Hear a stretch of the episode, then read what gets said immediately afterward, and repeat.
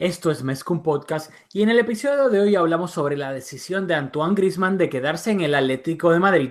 Artitos, artitos, ridículo. Mezcum Podcast comienza ahora.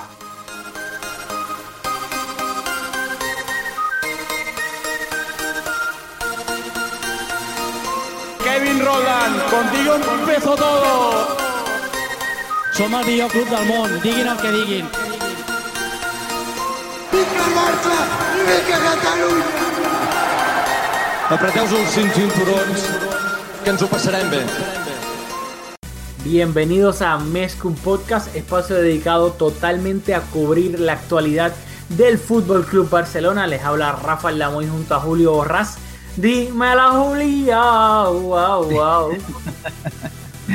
Dímelo, Rafa, ¿qué tal? ¿Qué está pasando? ¿Todo bien? ¿Todo bajo control? Todo bajo control, aquí a la expectativa de ver qué tú piensas sobre todo este culebrón de Griezmann. Ay, ay, ay. Bueno, como ya saben, hoy fue la decisión de Antoine Griezmann, donde iba a anunciar si se quedaba o se, se quedaba en el Atlético de Madrid o se iba al Fútbol Club Barcelona.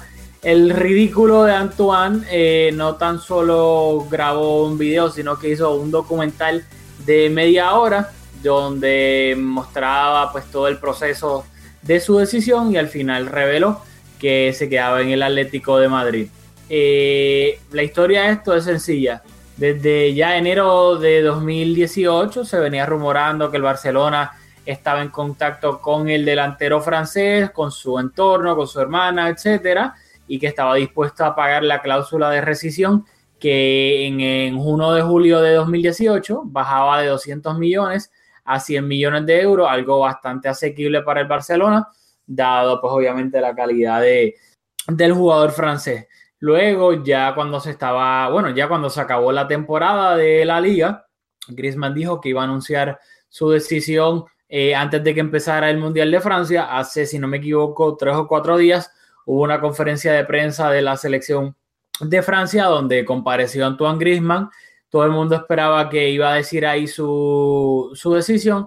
No la dijo, dijo que ya estaba tomada, pero que no era el momento de anunciarla y luego se supo en el día de ayer que Antoine iba a, que se había producido un documental y se iba a transmitir en la cadena cero de España, donde se iba a anunciar si se quedaba en el Atlético de Madrid o se iba al Fútbol Club Barcelona. Luego también se supo que quien produjo esta, este documental fue eh, Cosmo Studios, que es una compañía de, de Gerard Piqué Creo que también tiene que ver algo Sergio Ramos ahí, no estoy muy seguro.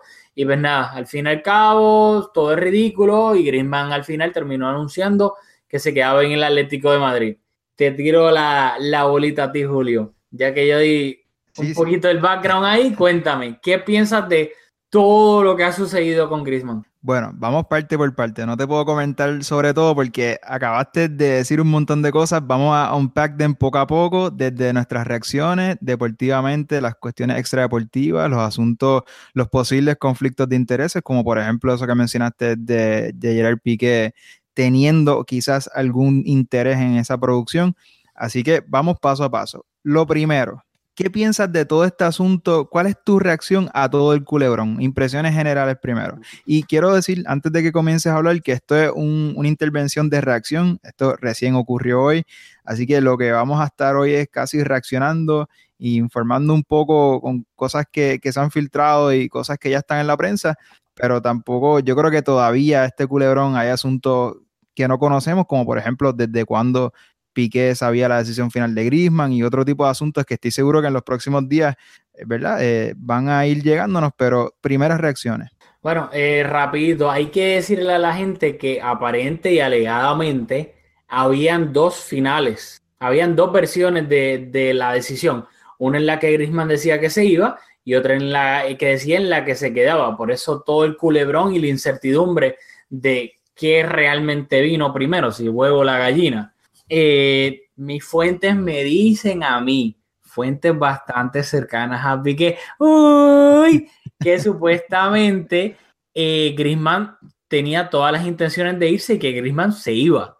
Y no fue hasta el final, el último mes, semanas, donde entonces fue que se grabó el final alterno diciendo que se quedaba. Ya, ¿por qué se decidió quedarse? Eso es lo que no sabemos todavía. Aparentemente, alegadamente, se dice que obviamente el Atlético de Madrid le hizo una mejora de contrato bastante significante, que hasta le triplicó el salario, se habla de 20, 22 millones de euros, algo que el Barça y Bartomeu no estaban dispuestos a pagarle, porque obviamente iban a romper con la, con la escala salarial. Así que el Barça nunca estaba dispuesto a pagarle lo que el Atlético sí estaba dispuesto a pagarle a su mejor jugador. Obviamente Griezmann en el Barça no iba a ser el mejor jugador, por ende no se le iba, nunca se contempló pagarle esa cantidad de dinero. El Barça trató de convencerlo con, con otras cosas. Bueno, déjame hacer un comentario, perdona, que yo creo que lo que acabas de mencionar es lo más importante en, todo este asunto. La decisión de Griezmann, en mi opinión, es una que, que, coincide con lo que yo esperaba porque el aspecto económico es bastante importante. O sea, hay informaciones de que Griezmann va a cobrar sobre 22 millones de euros en el Atlético y en cambio el Barça le estaba ofreciendo alrededor de 12 que es más o menos lo que se gana Luis Suárez. Así que, como dijiste, en la escala salarial del Barça, el, club no estaba dispuesto a remunerar a Griezmann con una mayor cantidad de lo que se gana Luis Suárez. Una decisión la cual yo respeto y coincido. ¿Qué tú crees? ¿Se equivoca el Barça al no ofrecerle a Griezmann más dinero de lo que se gana Luis Suárez? No, no, no, para mí no se equivoca en lo absoluto. O sea, yo sé que obviamente va a haber gente que critica al Barça, a la directiva y a Bartomeu, hagan lo que hagan, lo iban a criticar. Si llegaba Grisman lo criticaban y si no llegaba lo criticaban. Pero yo estoy de acuerdo, o sea, ya vivimos por cerca de que cuántos años estuvo Neymar en el Barça, cuatro, cuatro, tres, etcétera, lo, lo que sea que estuvo. Y era ese culebrón de que renovaban a Neymar y luego Messi quería más dinero renovaban a Messi y luego Neymar quería más dinero. ¿Cómo va a llegar alguien de la nada? Que Griezmann es un excelente jugador, eso no cabe ninguna duda, pero no es el mejor jugador del mundo ni está cerca de estarlo. Y alguien te puede argumentar, pero para mí Griezmann ahora mismo es mejor que Suárez. Está bien, lo puedes argumentar y pues puede ser bastante creíble, pero no creo que, que si el Barça no estaba dispuesto a pagarle lo que él quería, pues claramente Griezmann lo único que le importaba era el aspecto salarial. Yo, yo estoy de acuerdo. Te pregunto, si podemos calificar como ganar y perder en toda esta operación, y eh, la, los participantes en esto son el Barça, Griezmann, el Atlético, la fanaticada del Barça, hay, hay muchos protagonistas aquí. ¿Quién ganó y quién perdió? Y te la pongo fácil, eh, pudieron haber ganado más de uno, pudieron haber perdido más de, más de uno, pudieron haber ganado todos, perdido todos. Ok, pues voy por parte. Para mí, Griezmann aquí perdió y ganó. Ganó porque consiguió lo que quería, que al fin y al cabo era que le triplicaran el salario y tener el salario, saber el salario que quería. Perdió porque para mí hizo ridículo con las dos aficiones. O sea, es un estúpido que quiso hacer lo, copiarse de Lebron, la decisión que hizo Lebron hace 10 años, y nadie le informó, ni él tuvo la inteligencia suficiente de saber el backlash que obtuvo Lebron luego de anunciar su futuro de la manera que lo hizo, que inclusive hasta el mismo Lebron dijo después que si hubiese, que él hubiese cambiado cómo anunció eh, pues su, decisión y que esa pues, tal vez no fue la mejor manera. Griezmann nadie le notificó. No tan solo molestó a la afición del Barça, sino a la del Atlético, porque para mí hacer toda esta estupidez de un documental, e, estirar el chicle tanto para al final decir que te queda, o sea, ¿qué, estupidez es esa? Luego el Atlético, para mí el Atlético gana en el sentido de que claramente pues mantiene a su mejor jugador. ¿Quién no quisiera eso? Para mí le pierde la afición del Atlético de que si yo fuese el Atlético yo pensaría que Griezmann se burló de, nosotros, hizo un paripé, hizo una estupidez inmadura, un video para anunciar que se quedaba, para eso tiene un comunicado y ya, no sea ridículo e inmaduro.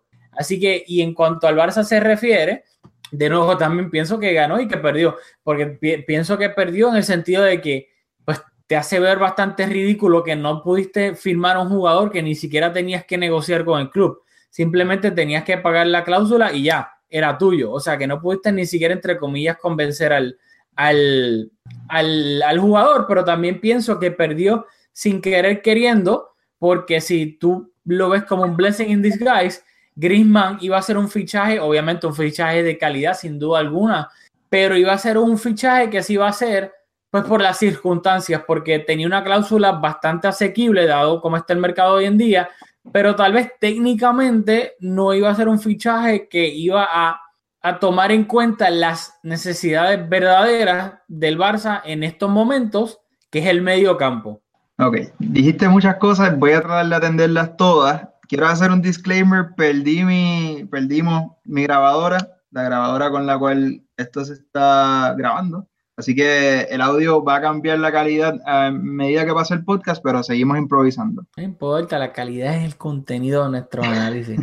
ok, en cuanto a quién ganó y quién perdió, me encantó el análisis que hiciste de Griezmann, quedó retratado, tiene 27 años. Griezmann tiene el aspecto de un jugador más joven, pero es un jugador de 20, un joven de 27 años que debe tener la madurez de, de llevar este asunto con un poco más de seriedad el Barça, te hice la pregunta porque quería ver qué pensabas del Barça como institución, porque ciertamente va a sufrir un montón de ataques por no haber cerrado el fichaje de Griezmann y esto tiene muchas interpretaciones.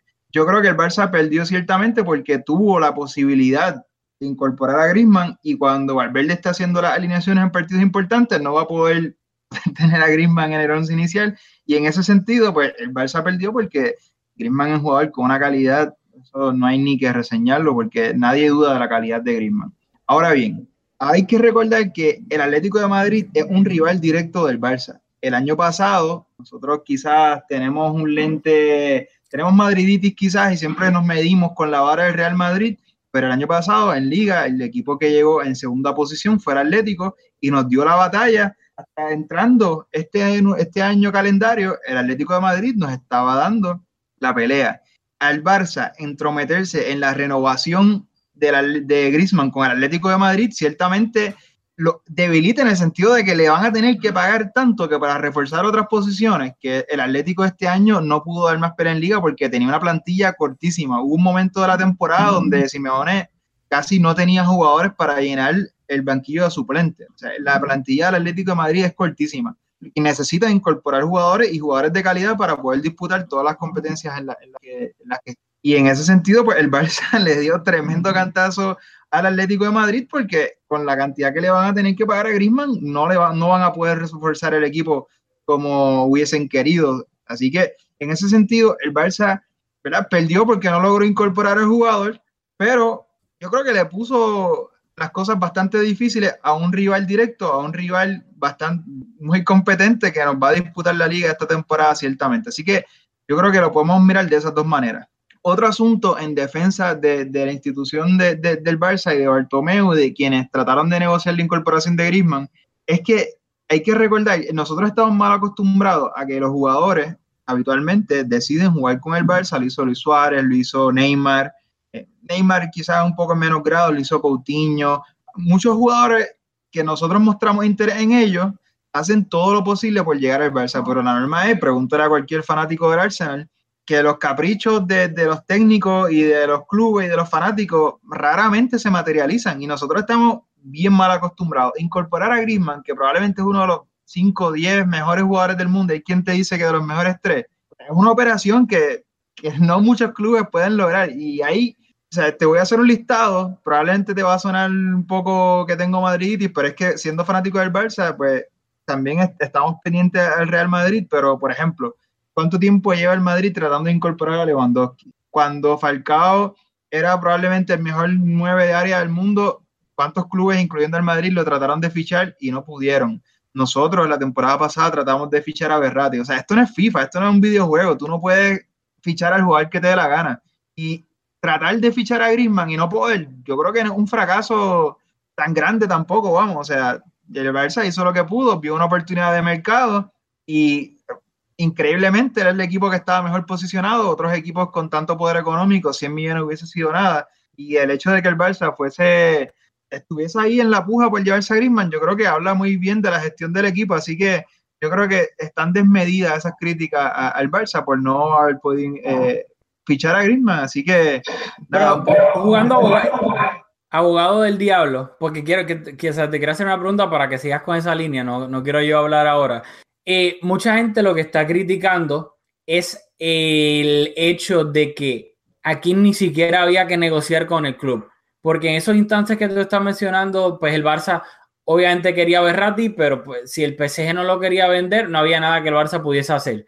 Eh, el Madrid con Lewandowski, pues el Bayern no lo quería vender, así que no había nada que el Madrid pudiese hacer. Lo mismo que con De Gea, por decir un nombre, esto. Pero mucha gente lo que está criticando, obviamente, pues Bartomeu es la cara del Barça, es el presidente, es de que ni siquiera pudiste traer a un jugador en el cual no tenías que negociar en lo absoluto. Claro, se olvidan obviamente de que del pequeño detalle de la... De que, pero hay que negociar con, con, Griezmann y la voluntad de Griezmann fácilmente, siendo francés, hubiese sido irse al PSG. O sea, y, y el PSG igual le hubiese podido pagar lo mismo o se pudo haber eh, decidido por ir al Real Madrid. O sea, ¿cuántos equipos no hubiesen dado 100 millones de, de euros por Griezmann? Te, puedo decir 5 o 10. Y el hecho de que el Barça quizás estaba hablando como si lo tendríamos que fichar, pero es que sí, había una negociación. El Griezmann tenía la, posibilidad de ir a donde él quisiera ir realmente. Y el Barça era el mejor equipo que estaba posicionado luego del Atleti, que, era, que es su club, el, su actual club, en donde probablemente iba a ganar más dinero, donde el equipo está hecho para él. Hay que recordar que Griezmann al principio de la temporada no le estaba yendo muy bien. Llegó Diego Costa a mitad de temporada y, es un jugador que se le da con, con nueve referencias, se le da mejor. Y el club le trajo a Diego Costa. O sea que es un club que está hecho para que él sobresalga, igual que el Madrid está hecho para que sobresalga Cristiano, por eso juega Benzema, y por eso el Barça se la pone tan fácil a Messi, no tan fácil, pero trata de complementarlo con jugadores. O sea que el mejor equipo que estaba mejor posicionado para retener era el Leti. Y el hecho de que el Barça haya estado cerca, pues yo creo que habla bien de la gestión. O sea, yo no creo que es un fracaso. Griezmann tiene contrato, tiene club, no, o sea, acabo de ganar la, la, la, UEFA, la Europa League, o como se llame esta, se llame este año, pero o sea, no creo que, que un fracaso mayor. Y también ah, quiero hacer un comentario sobre lo de Piqué. ¿okay? Aquí a, Piqué le van a caer los palos igual que, que, le cayeron la temporada anterior por lo del se queda, el famoso se queda de, de Neymar, y yo creo que Piqué hizo justamente lo que tenía que hacer, que luego quedó un poco tonto porque Neymar se fue, pero pues igual, o sea, yo creo que tenía, hizo lo que tenía que hacer como un jugador que representa el club y trató de hacer todo lo posible para que Neymar se quedara porque es un jugador que ciertamente nos, podría ayudar. Y en este caso, o sea, yo creo que es bastante diferente y los palos pueden estar justificados porque si, si Piqué tenía algún interés económico en la producción de esto, es decir, si eso, el canal que lo pasó, eh, que tiene la exclusividad de los derechos de ese documental, de esa producción, eh, lo tuvo que comprar ese contenido, pues aquí pues, hay un posible conflicto de intereses porque Piqué siendo jugador del Barça, ¿cómo vas a tener un interés económico en una producción donde Griezmann va a, tomar una decisión sobre su futuro? No sé, como que un poco, un poco raro, porque si lo comparamos como ha hecho mucha gente, tú lo has mencionado con The Decision de LeBron James, eso, el que se benefició económicamente fueron unas causas benéficas. Pero ¿te imaginas que Piqué realmente hubiese tenido un interés económico en, en, esta producción? A mí eso me parece totalmente absurdo. Mira, yo honestamente en lo de Piqué yo dudo mucho que haya sido el aspecto económico, porque Piqué, primero que todo, vino una, de una siempre, o sea, vino, viene de una familia de bastante dinero, que nunca le faltó el dinero. Luego, para colmo, añade que ahora es futbolista, patrocinio, etcétera. Yo creo que más que económicos, tal vez es... Eh, mediático, que pues su compañía, que lo que él quiere crear, este, pues obviamente que le dé más poder al jugador, etcétera. Yo creo que es más por estatus, entre comillas, de poder, de tener pues esas compañías que él está creando, ya sea de videojuegos o tipo de Players Tribune, eh, pues que obviamente que, que, crezcan, porque el mismo Piqué tuiteó, obviamente después de todo esto, y dijo, otra manera de ver la vida del futbolista y sus dudas para tomar la decisión más importante de su carrera. Gracias al equipo de Cosmos Studios y en especial a Antoine Griezmann por estas últimas semanas. Decidiste quedarte en el Atleti y espero que te vayas genial esta temporada. Y luego, el otro tweet, que para mí este es el más importante, dice, y recordad una cosa, habrá gente que lo criticará, porque todo lo nuevo puede generar rechazo, pero la reflexión más importante que deja la decisión es que a veces no todo lo que os venden es cierto. Buenas noches. Yo pienso que más que económico es algo, pues se, refiere un poco más al, a, eh, pues, a, las compañías y a los ventures que tiene Piqué extracurriculares, en mi opinión. Pero yo no le puedo reclamar nada a Piqué en sentido de que sí, tal vez esto no se ve mal, pero el año pasado yo no creo que Piqué hiciera el ridículo en el sentido de que ah, Neymar se queda porque claramente estaba tratando de presionar a Neymar para que se quedara. Piqué, para los que tienen memoria corta, gracias a Piqué es que el Barça tiene un patrocinio con Rakuten en su camiseta de 55 millones de euros por temporada. No 10, no 15, no 20. 55 millones de euros por, por, temporada y fue gracias a los contactos de Gerard Piqué. No fue absolutamente más nadie. Así que Piqué sí, obviamente fácil criticarlo, etcétera, etcétera. Pero yo pienso que dado todo lo que le ha dado al Barça, obviamente, no tanto dentro del, como, tanto como dentro del campo, como fuera del campo en cuanto a negocio, yo no creo que, honestamente, no estoy de acuerdo con criticar a Piqué. Bueno, quiero hacer la aclaración que estoy especulando, a mí no me consta y no he leído tampoco que, ¿verdad? Que Piqué y su compañía de producción o una compañía de producción en la cual Piqué tiene algún interés económico se lucraron de, de este evento y no, tampoco estoy diciendo, o sea, yo creo que malinterpretaste un poco, yo no estoy diciendo que Piqué se hace el millonario con esto, sino que si hay algún tipo de remuneración, si el contenido se le vendió al canal que tenía los derechos exclusivos, sean mil dólares, sean dos mil, el hecho de que alguien, y en este caso Piqué, se pueda lucrar de esta payasada, de, de esta, este circo que, que, que, fue este, este documental, pues yo creo que deja una mala imagen porque es como raro que, que Piqué se, o cualquier otra persona se lucre de, esa decisión. Ok, vamos un poco a enfocar esta discusión que siento que se está yendo a todos lados, pero es que hay tantas cosas que decir. Ok, en cuanto a que no llegó Grisman, mira, yo creo que honestamente, y está bien documentado, o sea, no estoy, porque no llego, no, no estoy siendo resultadista, yo nunca quise que, que Grisman se incorporara consciente de la calidad que tiene, pero es que si le vamos a dar continuidad al 4-4-2, yo creo que eso sería una buena idea porque Messi cada vez corre menos y como hemos visto esta temporada, el 4-4-2 nos deja una, una, formación donde el equipo tiene más balance y le permite a Messi conservarse para en fase ofensiva aportar todo lo que nos pueda aportar. En ese caso tendríamos dos posiciones para delanteros y en un 4-4-2 eh, Griezmann o, o, Dembele podrían jugar por, en ese medio campo, podrían ser el jugador que está en la extrema derecha, pero hemos visto esta temporada que Dembele no se le da bien porque aunque ofensivamente le beneficia estar lejos de portería, tener espacio porque le beneficia para su juego, en fase defensiva Dembele en esa banda aporta muy poco y hemos visto que no es la mejor posición para él.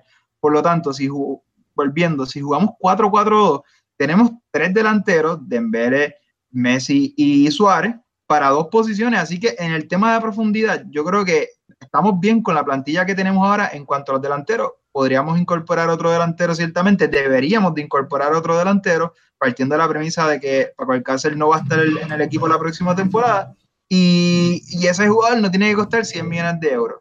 Ahora bien, pienso que con esos 100 millones de euros se podría reforzar otras áreas de la plantilla que sí me parece que están en, necesidad inmediata de renovación, que sería suplir la baja de Iniesta, y si la persona que va a ocupar ese puesto de Iniesta va a ser Coutinho, pues suplir ese espacio en la parte izquierda del campo donde Coutinho ha estado en algunos partidos importantes esta temporada.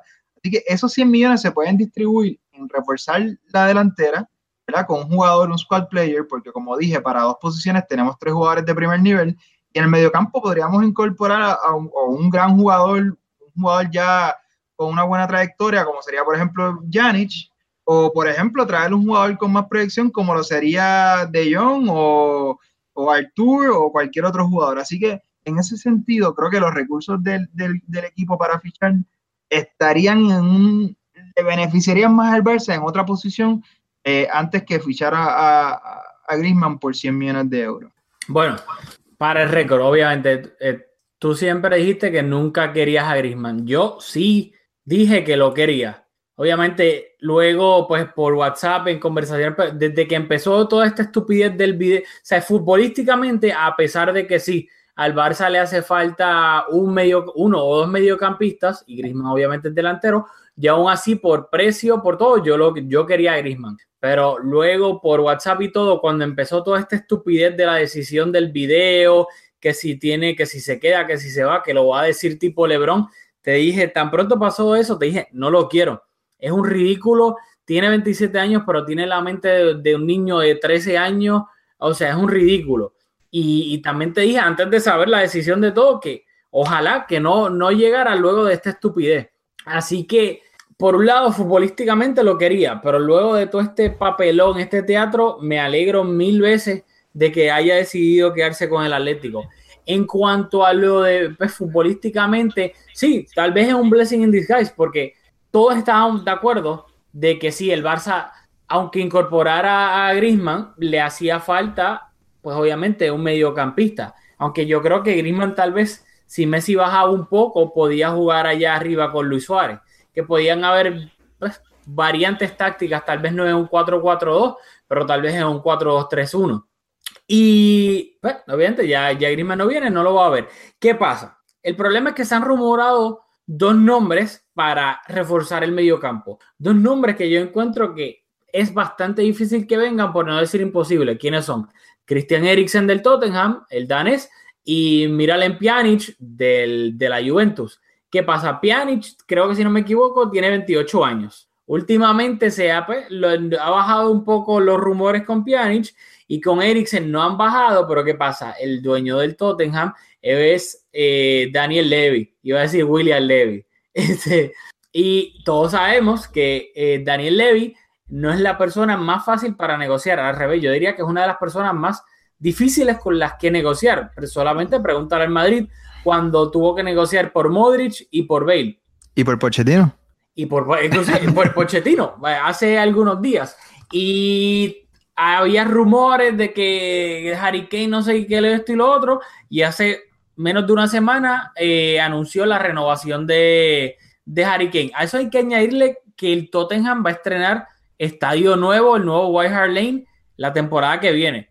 Y todos sabemos que casi siempre que un equipo esté estrenando estadio nuevo, su presidente, su dueño, lo que sea, lo menos que quiere hacer es vender a una de sus estrellas en esa temporada, porque obviamente envió un mensaje erróneo. Empezamos a, estrenando el estadio nuevo con qué actitud. Ah, vendimos a uno de nuestros mejores jugadores. Así que honestamente yo creo que lo de Eriksen es prácticamente imposible. Creo que Pjanic sería el más asequible por la edad y pues por, por precio y porque sería con la Juve. En cuanto a lo de Arthur y de John, sí, me gustaría que uno, Arthur, adelantaran su llegada en vez de llegar en enero, llegar en verano y si adelantan pues la compra de John, bienvenido sea.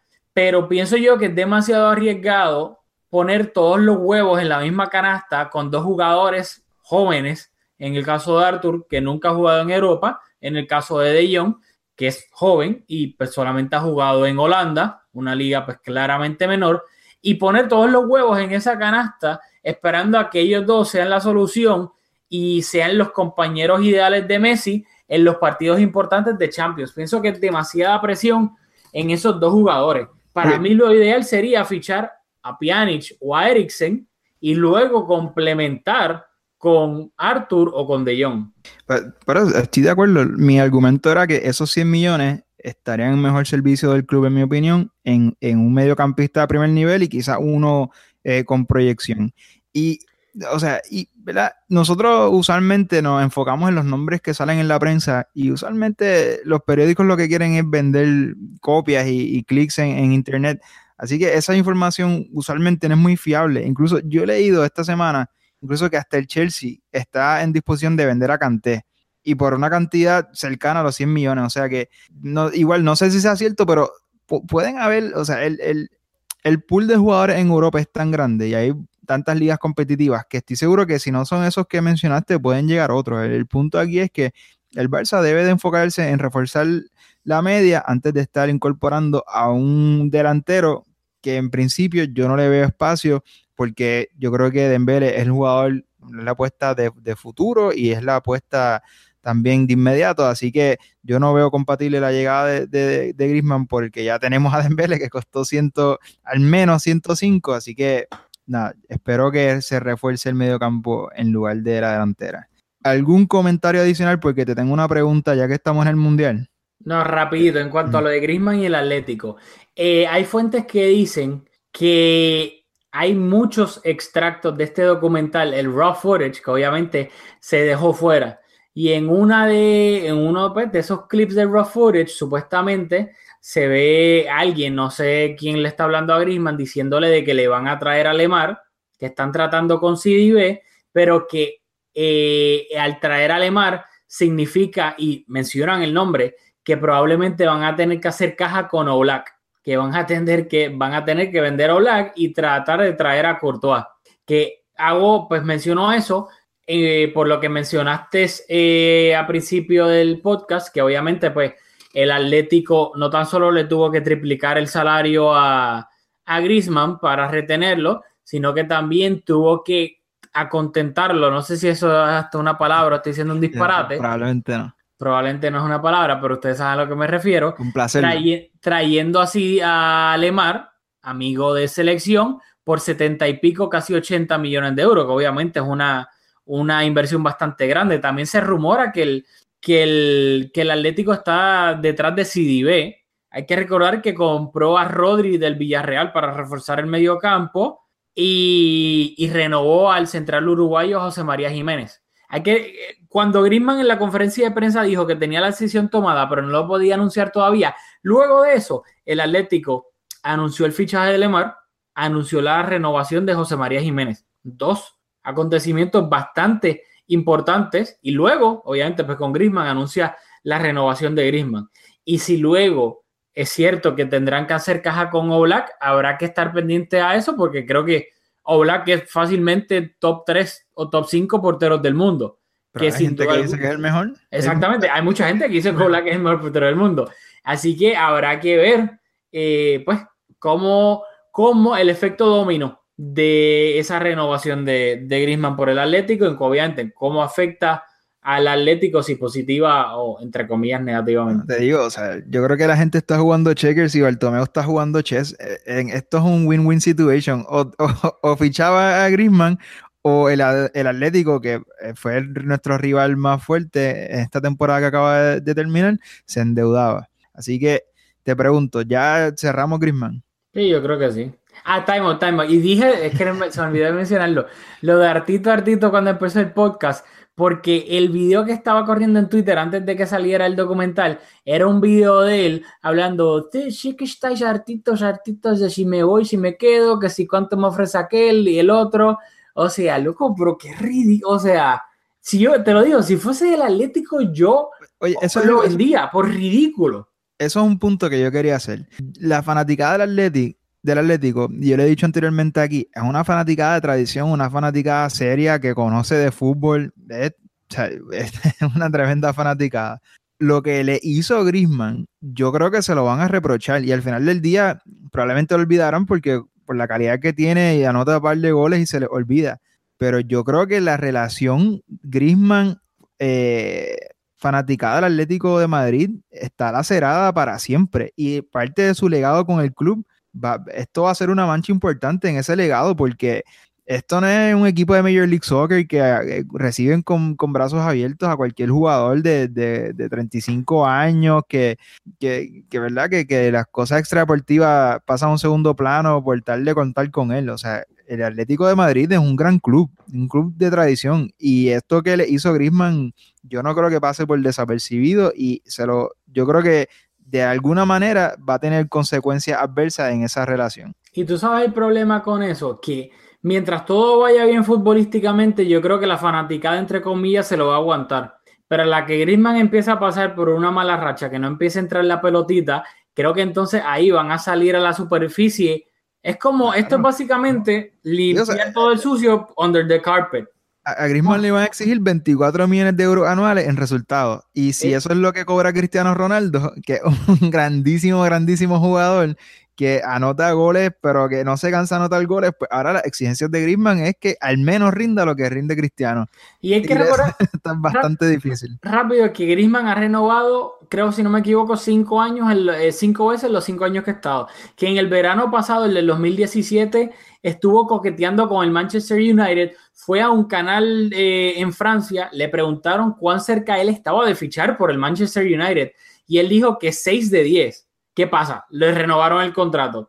Este año, obviamente, coqueteando sin duda alguna, documentado con el Barcelona, les renovaron el contrato. A final de esta temporada, los mismos eh, fanáticos del Atlético de Madrid le estaban eh, abuchando cuando entró pitando luego de haber ganado la Europa League y él empezó a llorar en medio del partido.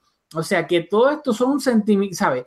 Claramente una relación que ya se perdió la, la confianza entre ambos. Puede que Griezmann meta dos goles en la Supercopa de Europa y le gane el Madrid y sí, ahí lo celebran un poco, lo van a celebrar. Pero como bien dijiste, a la que Griezmann no empieza a rendir como un jugador que le triplicaron el salario, pagándole lo mismo, obviamente ahora. Luego si Cristiano renueva son otros 20 pesos. Lo mismo que Cristiano Ronaldo, creo que ahí puede que de momento toda la tierrita que están tirando por debajo de la alfombra salga a relucir.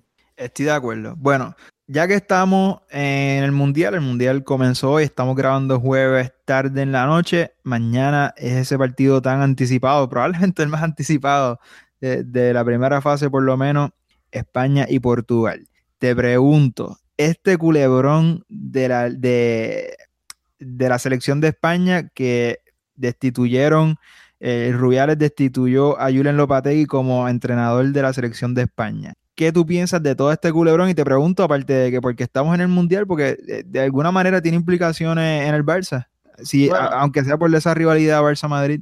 Bueno, pues para mí fue un, ridículo de, ambas partes. O sea, eh, yo pienso que, primero que todo, el Madrid, y por ende Florentino, que es pues, el presidente del Madrid y el verdadero rey de España, Florentino veló por lo suyo, que era el Real Madrid. El Real Madrid no tenía entrenador. Claramente Lopetegui no era ni la primera, ni la segunda, ni la tercera opción de, Florentino, pero al no poder fichar a, a Pochettino, porque Levi claramente no se lo puso fácil Conte se rumoraba, pero hay, hay varios reportes de que los españoles del Chelsea, Morata, Pedro, Fabregas y compañía, no le dieron muy buenas referencias de Conte a Ramos, por ende lo descartaron. Alegri le dijo que no. ¿Perdón? Alegri le dijo que no. Alegri le dijo que no, por ende, ¿qué quedó? El plato de segunda mesa, que era Lopetegui, que aparentemente tenía buenas referencias de, los, de los madridistas de la Roja. De Ramos. Exactamente, de Ramos, probablemente. Eh, y entonces va y lo, y lo, pues, lo contrata. ¿Qué pasa? El problema es la forma. No contactó con la federación, no contactó con el presidente. Se puso a negociar cuando Lopetegui estaba en la concentración y luego el presidente de la federación, Luis Rubiales, el nuevo presidente de la federación, se enteró cinco minutos antes de que el Madrid soltara el comunicado. Y luego, por el otro lado, está Rubiales que dice, espérate, pero ¿qué tú estás haciendo? Negociando a, dos días de que nos juguemos el primer partido, el conflicto de intereses que eso va a generar. Tú acabas de renovar hace dos semanas con, la selección y claro, Rubiales por también, Rubiales veo por lo suyo, tuvo que poner Iron Fist y decir, espérate, no, no, yo no voy a quedar aquí como el estúpido frente a todo el mundo y lo y que yo pienso que en ningún momento pensó que lo fuesen a votar como bolsa, lo votaron como bolsa. ¿Y qué pasa? Luego, obviamente, hoy presentaron a Lopetegui, y pues el Madrid, Florentino, haciéndose las víctimas de que todo el mundo está en contra de ellos, que si bla, bla, bla, que para mí el Real Madrid vive en un universo paralelo, porque que el Real Madrid se haga pasar como la víctima de algo, o sea, es la cosa más ridícula del planeta Tierra. Así que el problema con Lopetegui, ya relacionándolo un poco para mí en cuanto al Barcelona, es que primero que todo llegas en mal pie con el revolú de la roja, de España, etcétera. Llegas a ser el sucesor de Zidane, que podremos estar de acuerdo de que no, sabe, de que ganó la Champions por suerte, por ayuda, por lo que sea, pero la, ganó. O sea, tú no vas a mejorar a Zidane, at best lo vas a poder igualar. Si ganas la, super, si la Supercopa del Atlético de Europa, todo el mundo se supone está esperando que la ganes. Si la pierdes, es un ridículo. Si ganas el Mundial de Clubes, pues se supone que ganas el Mundial de Clubes. Y si no ganas la, si ganas la Champions, pues como que pues Dan la ganó tres años corrido. Así que yo pienso que no hay manera, o sea, hay más posibilidades de Lopetegui de que la de esto a que le vaya bien, porque si pierde, te digo yo, a la que pierde la Supercopa contra el Atlético y luego venga el Barça en el primer clásico y le meta tres, Cuidado que no sea Rafa Benítez 2.0. sí, o sea, para integrarlo con el Barça, yo creo que el Atlético de Madrid, aun con el optimismo que ciertamente le produce el fichaje de Lemar y ese tipo de cosas y la renovación de Griezmann, pero yo creo que un poco entran con un, con, vamos a decir, con drama. El, Real Madrid entra esta temporada esa baja de Zidane que no es poca cosa y encima esto, o sea, yo creo que la magnitud de esto, España siendo protagonista y uno de los favoritos para ganar el, Mundial, que que el despido de Lopetegui haya sido de la manera en que fue, yo creo que deja al Madrid en una mala posición entrando en la temporada, que seguramente en la Supercopa les va bien y todo se olvida, pero vamos, que yo creo que nuestros dos principales rivales entran esta temporada, yo creo que un poco debilitados en temas extradeportivos, o, bueno, deportivos, porque el, el técnico ciertamente tiene mucha influencia en lo deportivo. En cuanto a cómo pasó todo, yo creo que a mí hasta me da un poco de tristeza. Yo soy fanático de la selección nacional de Puerto Rico, la cual no se cualificó, así que estoy mirando esto totalmente desde afuera. Pero yo creo que Lopetegui, en un intento por ser transparente, trató de decirlo lo antes posible. Y como dice, el Real Madrid obró en función de sus intereses, Lopetegui obró en función de sus intereses. Dijo, seguramente tengo la posibilidad de ganar el mundial y luego de entrenar al Real Madrid. Wow, o sea, la vida de Lopetegui hace tres días era ideal. Pero aquí lo más complejo de Rubiales es que tenía dos opciones. Bregarle en función de los intereses de la selección, que yo creo que hubiesen sido darle continuidad a Lopetegui, aunque siendo Lopetegui el coach del Real Madrid y de la selección nacional se prestaba, por ejemplo, para así, por, la, la, dicotomía que hay entre el Barça y el Madrid, si sacas un jugador del Madrid en el 70 y pones uno del Barça, lo estás haciendo para compensar, para está overcompensating. Si sacas un jugador del Barça y pones uno del Madrid en la alineación inicial, pues estás favoreciendo a un jugador que, o sea, se presta para, o sea, no es una buena imagen que el seleccionador, el seleccionador nacional sea también el técnico de un equipo de, que juegue en esa liga. O sea, es, un bad look.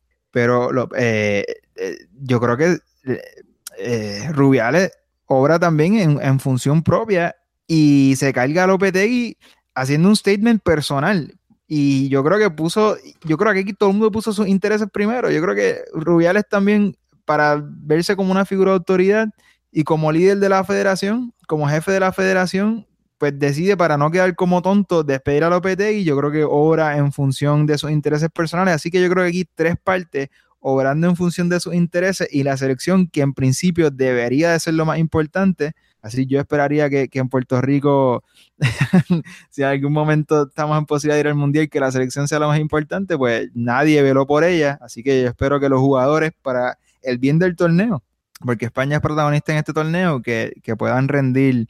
Y nunca sabremos. Ahora, por ejemplo, Lopetegui, que a mí me parece que es un técnico bastante a pesar de los resultados que había conseguido con España, yo no creo que es un genio táctico, ni mucho menos. No había podido resolver el problema del 9 no había podido, igual que técnicos anteriores de la selección española, el, 9 es un tema complicado. Después de la marcha de David Villa y Lopetegui no lo había podido solucionar, pero con el optimismo que la prensa tenía, ahora este, si, el, si España no consigue un buen resultado, olvídate que Lopetegui hubiese sido el que lo hubiese llegado al campeonato.